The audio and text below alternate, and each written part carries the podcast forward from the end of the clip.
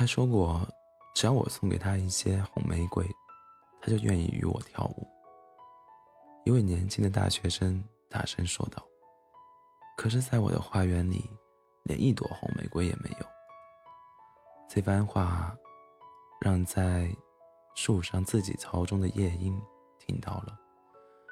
他从绿叶中探出头来，四处张望着。我的花园里哪儿都找不到红玫瑰。他哭着说，一双美丽的眼睛。充满了泪水。唉，难道幸福仅依赖于这么细小的东西？我读过智者们写的所有文章，知识的一切奥秘也都装在我的头脑中。然而，就因缺少一朵红玫瑰，我却要过痛苦的生活。这儿总算有一位真正的猎人了。夜莺对自己说：“虽然我不认识他。”但我会每夜每夜的为他唱歌，我还会每夜每夜的把他的故事讲给星星听。现在我总算看见他了，他的头发黑得像风信子花，他的嘴唇就像他想要的红玫瑰那样红。但是感情的折磨使他脸色苍白如象牙，忧伤的痕迹。也爬上了他的眉梢。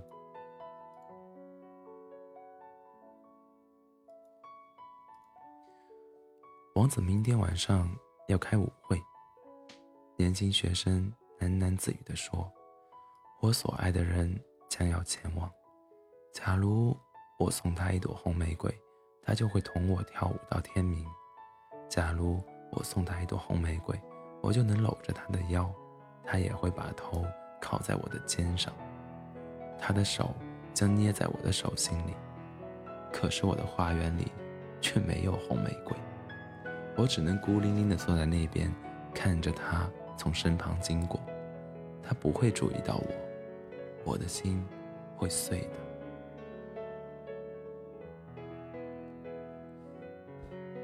这的确是位真正的恋人，夜莺说。我所为之歌唱的，正是他遭受的痛苦；我所为之快乐的东西，对他却是痛苦。爱情真是一件无比奇妙无比的事情，它比绿绿宝石更珍贵，比猫眼石更稀奇，用珍珠和石榴都换不来，这市场上买不到的，是从商人那儿购不来的。更无法用黄金来称出它的重量。乐师们会坐在他们的廊亭中，年轻的学生说，弹奏起他们的弦乐器。我心爱的人正在竖琴和小提琴的音乐声中翩翩起舞，他跳得那么轻松欢快，连脚都不蹭地板似的。那些身着华丽服装的臣仆们将他围在中间，然而他就是不会同我跳舞，因为我没有红色的玫瑰献给他。于是他扑倒在草地上，双手捂着脸，放声痛哭起来。他为什么哭呢？一条绿色的小蜥蜴高高的翘起尾巴。从他身旁跑过时，这样问道：“是啊，到底为什么呢？”一只蝴蝶说：“它正追赶着一缕阳光在跳舞。”是啊，到底为什么呢？一朵雏菊用低缓的声音对自己的邻居轻声说道：“它为一朵红玫瑰而哭泣。”夜莺告诉大家。为了一朵红玫瑰，他们叫了起来，真是好笑。小蜥蜴说：“他是个爱嘲、爱才，呸，他是个爱嘲讽别人的人。”忍不住笑了起来。可只有夜莺了解学生忧伤的原因，他默默无声地坐在橡树上，想象着爱情的神秘莫测。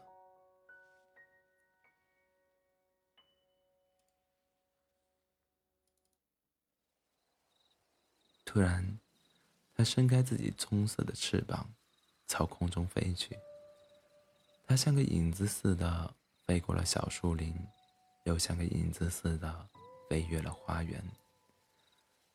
在一块草草地的中央，长着一棵美丽的玫瑰树。他看见那棵树，就朝它飞过去，落在一根小枝上。给我一堆红玫瑰，给我一朵红玫瑰，他高声喊道：“我会为你唱我最甜美的歌。”可是树儿摇了摇头。我的玫瑰是白色的，他回答说：“白的就像大海的浪花沫，白的超过山顶上的积雪。但你可以去找我那站在……”古日旁的兄弟，或许他能满足你的需求。于是夜莺就朝着那棵生长在古日旁的玫瑰树飞去了。给我一朵红玫瑰，他大声说：“我会为你唱我最甜美的歌。”可是树儿摇了摇头。我的玫瑰是黄色的，他回答说：“黄的。”就像坐在琥珀宝上的琥珀宝座上的美人鱼的头发，黄的超过拿着镰刀的割草割草人来之前在草地上盛开的水仙花。但你可以去找我那长在学生窗下的兄弟，或许他能满足你的需求。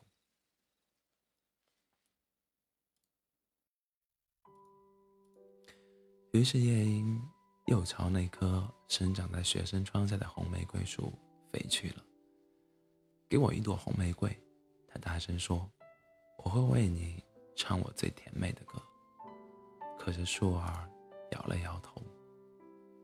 我的玫瑰是红色的，他回答说：“红的就像鸽子的脚，红的超过在海洋洞穴中飘动的珊瑚大山。但是冬天。”已经冻僵了我的血管，霜雪已经摧残了我的花蕾，风暴已经摧折了我的枝叶。今年，我不会再有玫瑰花了。我只要一朵玫瑰花，夜莺大声叫道：“只要一朵红玫瑰，难道就没有办法让我得到它吗？”有一个办法，树回答说，但。就是太可怕了，我都不敢对你说。告诉我，夜莺说：“我不怕。”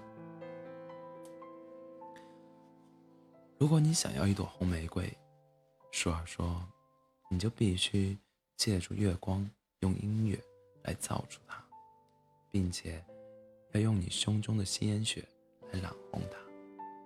你一定要用你的胸膛顶住我的一根刺。”来唱歌，你要为我唱上整整一夜。那根刺一定要穿透你的胸膛，你的鲜血一定要流进我的血管，并变成我的血。拿死亡来换一朵玫瑰，这代价实在很高。夜莺大声叫道：“生命对每一个人都是非常宝贵的。”坐在绿树上看太阳驾驶着他的青马车，看月亮开着他的珍珠马车，那是一件愉快的事情。山楂散发出香味，躲藏在山谷中的风铃草以及盛开在山头的石楠花也是香的。然而，爱情胜过生命。再说，鸟的心怎么比得过人的心呢？于是，他便张开自己棕色的翅膀，朝天空中飞去了。他像影子似的飞过花园，又像影子似的穿过了小树林。年轻的学生仍躺在草地上，跟他离开时的情景一样。他那双美丽的眼睛还挂着泪水。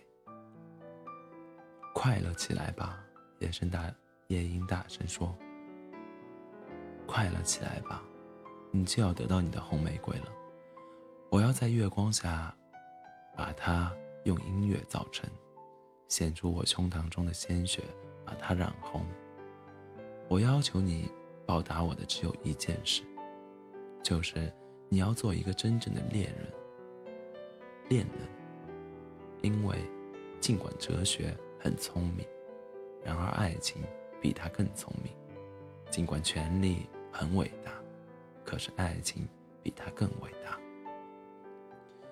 火焰映红了爱情的翅膀，使他的身躯像火焰一样火红，他的嘴唇像蜜一样甜，他的气息跟乳香一样芬芳。学生从草地上抬头仰望着，并侧耳倾听，但是他不懂夜莺在对他讲什么，因为他只知道那些写在书本上的东西。可是橡树心里是明白的，他感到很难受，因为他十分喜爱这只在自己树枝上做巢的小夜莺。给我唱最后两支歌吧，他轻声说。你走，你这，一走，我会觉得很孤独的。于是夜莺给橡树唱起了歌，他的声音就像是就像是银罐子里沸腾的水声。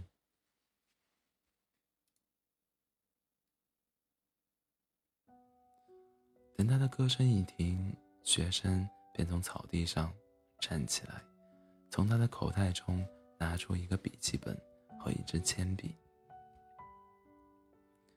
他的样子真好看，他对自己说，说着就穿过小树林走开了。这是不能否认的，但是他有情感吗？我想，他恐怕没有。事实上，他多像大多数艺术家一样，只只讲究形式，没有任何诚意。他不会为别人做出牺牲的，他只想着音乐。人人都知道艺术是自私的，不过我不得不承认，他的歌声中也有些美丽的调子，只可惜他们没有一点意义，也没有任何实际的好处。他走进屋子，躺在自己那张简陋的小床上，想起他那心爱的人儿，不一会儿就进入了梦乡。等到月亮挂上了天际的时候，夜莺就朝着玫瑰树飞去，用自己的胸膛顶住花刺，他用胸膛顶着刺，整整唱了一夜，就连冰凉如冰。如水晶的明月也俯下身来倾听，整整一夜，他唱个不停。刺在他的胸口上的刺越刺越深，他身上的鲜血也快要流光了。他开始唱起少男少女心中萌发的爱情，在玫瑰树最高的枝头上开放出一朵异常的玫瑰，歌儿。唱了一首又一首，花瓣也一片片的开放了。起初，花是乳白色的，就像悬挂在河上的雾霾，白的就如就如同早晨的竹缕，白的就像黎明的翅膀。在最高枝头上盛开的那朵玫瑰花，如同一朵在银镜中。在水池里照出的玫瑰花影。然而这时，树大声的叫夜莺把刺顶得更紧一些，顶紧些，小夜莺。树大叫着，不然玫瑰还没有完成，天就要亮了。于是夜莺把刺顶得更紧了，它的歌声也越来越响亮了，因为它歌唱着一对。成年男女心中诞生的激情，一层淡淡的红晕爬上了玫瑰花瓣，就跟新郎亲吻新娘时脸上泛起的红晕一样。但是花刺还没有到达夜莺的心脏，所以玫瑰的心还是白色的。因为只有夜莺心里的血，才能染红玫瑰的花心。这时，树又大声叫夜莺顶得更紧一些，再紧些，小夜莺。树儿高声喊着：“不然，玫瑰还没完成，天就要亮了。”于是，夜莺就把玫瑰顶得更紧了，刺着了自己的心脏。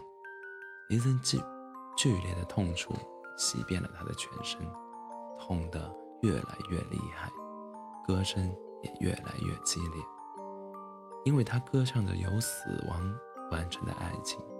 歌唱着在坟墓中也不朽的爱情，最后这朵非凡的玫瑰变成了深红色，就像东方天际的红霞。花瓣的外环是深红色的，花心更红得好似一块红宝石。不过，夜莺的歌声却越来越弱了，它的一双小翅膀开始扑打起来。一层雾膜爬上了他的双目，他的歌声变得更弱了。他觉得喉咙被什么东西堵住了。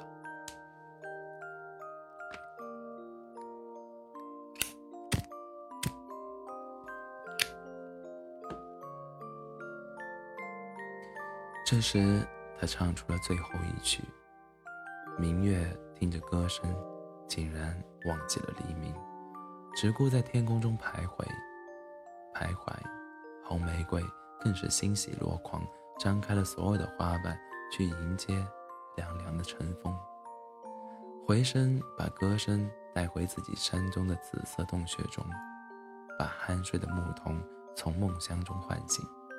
歌声飘越过河中的芦苇，芦苇又把声音传给了大海。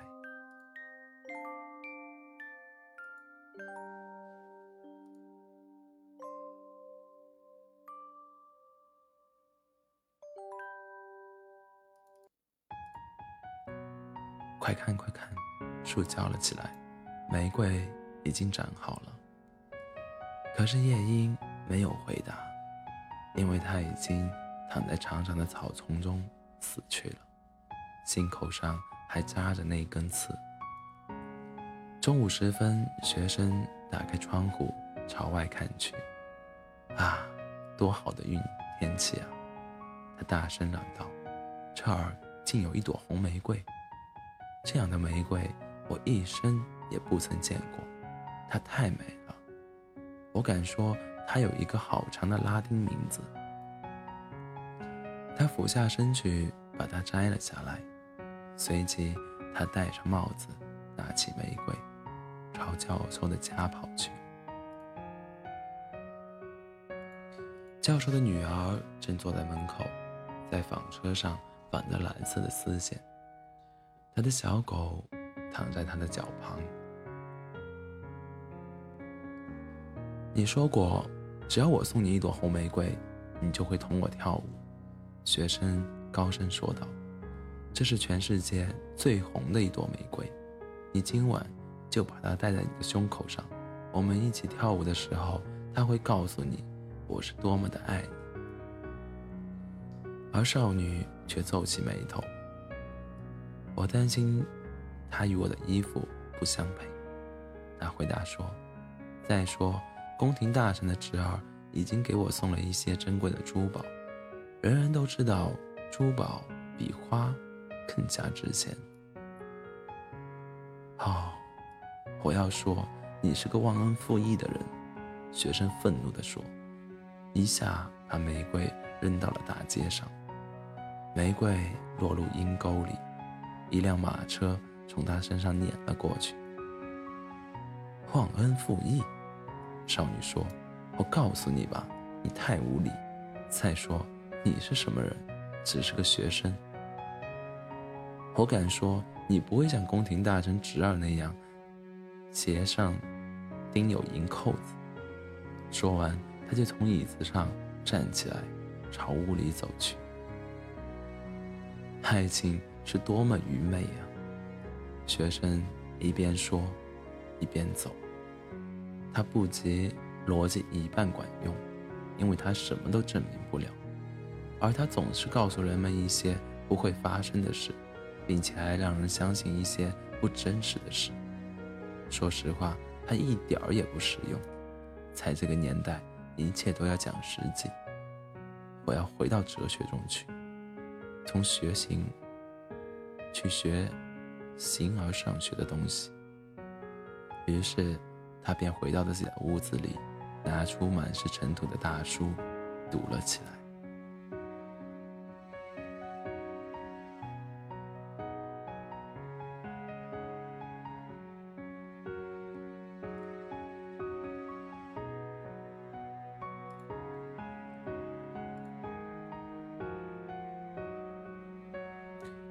数年前读到王尔德的《夜莺与玫瑰》。几乎流下泪来。现在又读到它，仍然让我感动，为之深深叹息。一个简单的童话蕴含了多少值得期待的东西，像火光一样照亮读者的心灵。我很难再找到另一首这么短小优美的乐曲，像它一样纯洁高尚，像他一样优雅动人。这个小小故事的主人公夜莺到底是谁？他为何要为那位年轻的学生付出生命的代价？是什么样的动力使他可以鼓足如此巨大的勇气？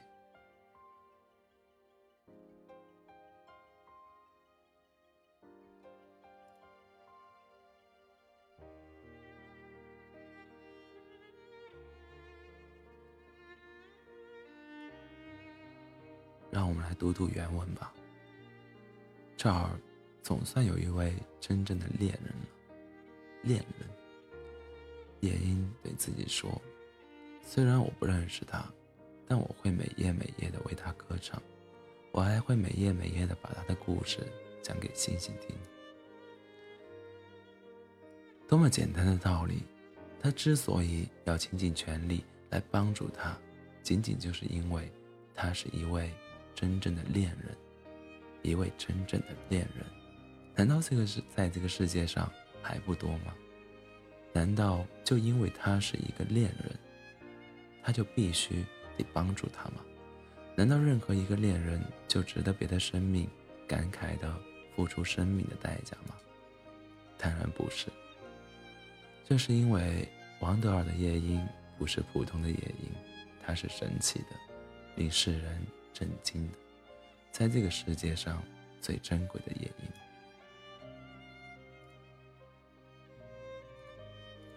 也许在世世俗的眼中，善心是要分成不同等级的，人们会根据不同的情况给予不同的施舍或捐赠，所以人们在做出善行之前，首先要考虑是否应该，是否值得，是否会令自己。有一个满意的结果。人们会给乞丐一些零食或圣食，给予受到苦难的人们有限度的帮助。但这只夜莺却与众不同，它没有深思熟虑，没有比较和鉴别，便毫不犹豫地说：“虽然我不认识他，但我会每夜每夜地为他歌唱。我还会每夜每夜地把他的故事。”讲给星星听，仿佛他对他的帮助是理所当然的，毫无疑问的，不需要任何的思考和耽搁。他丝毫没有考虑过自己将要为此面临的后果，一切都是自然而然的。即使在以后为此费尽千辛万苦，直到自己的鲜血流完到最后一滴，他都不曾后悔过。在夜莺的心目中，真正的恋人是值得自己倾其所有去拥抱的，因为真正的爱情同样是珍贵的，是值得自己珍视的。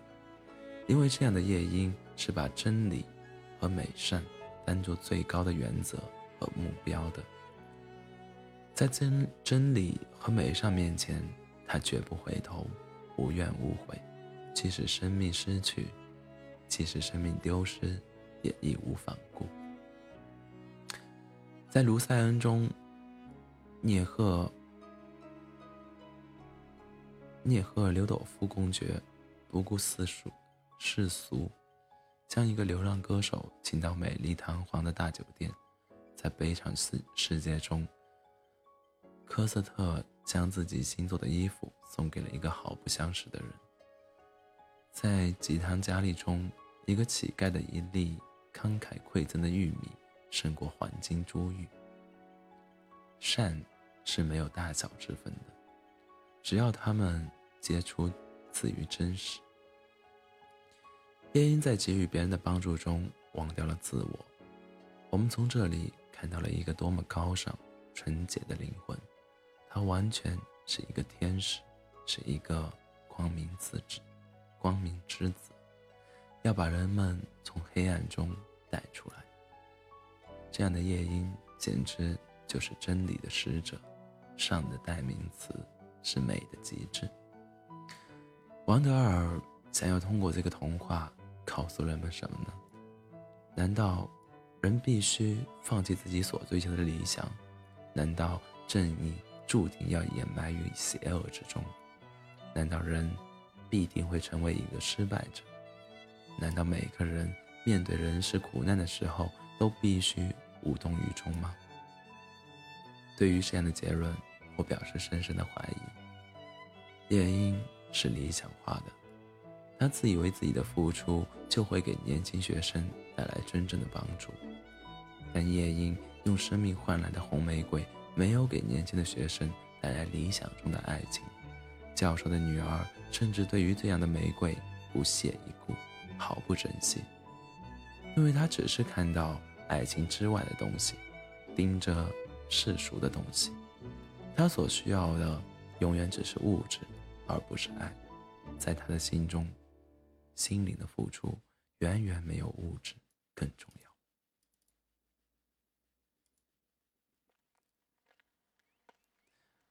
最后的结果竟然如此，令人悲哀，令人心碎。世事往往如此，理想屈从于现实，现实，从而抹杀了理想的巨大意义。王德尔在这里讲述了一个真正的悲剧：年轻的学生根本就不值得去爱那样的女子，而夜莺也根本无需为这件事费尽心力。夜莺的悲剧意义削弱了。这里的学生和夜莺都是浪漫主义者，在复杂的生活面前，他们是幼稚的、单纯的，他们的眼睛被世界形形色色的假象蒙蔽着。他们不知道这个世界充满了邪恶和肮脏，所以他们没有想过要透过现象看到本质，更不知道在这个世界里需要自我保护。幸而，学生最后觉悟了，他终于明白爱情是多么愚昧呀！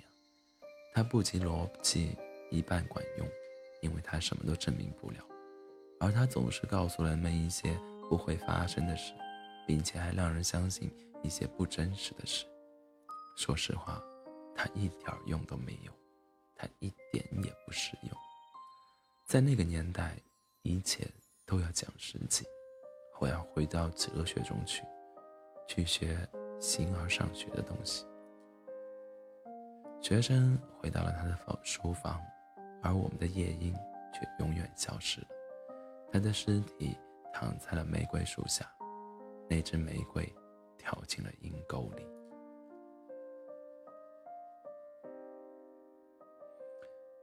欢迎大家在北京时间凌晨的三点四十三分来到喜马拉雅 fm 二四七幺三五六。我依然是你们的好朋友 cc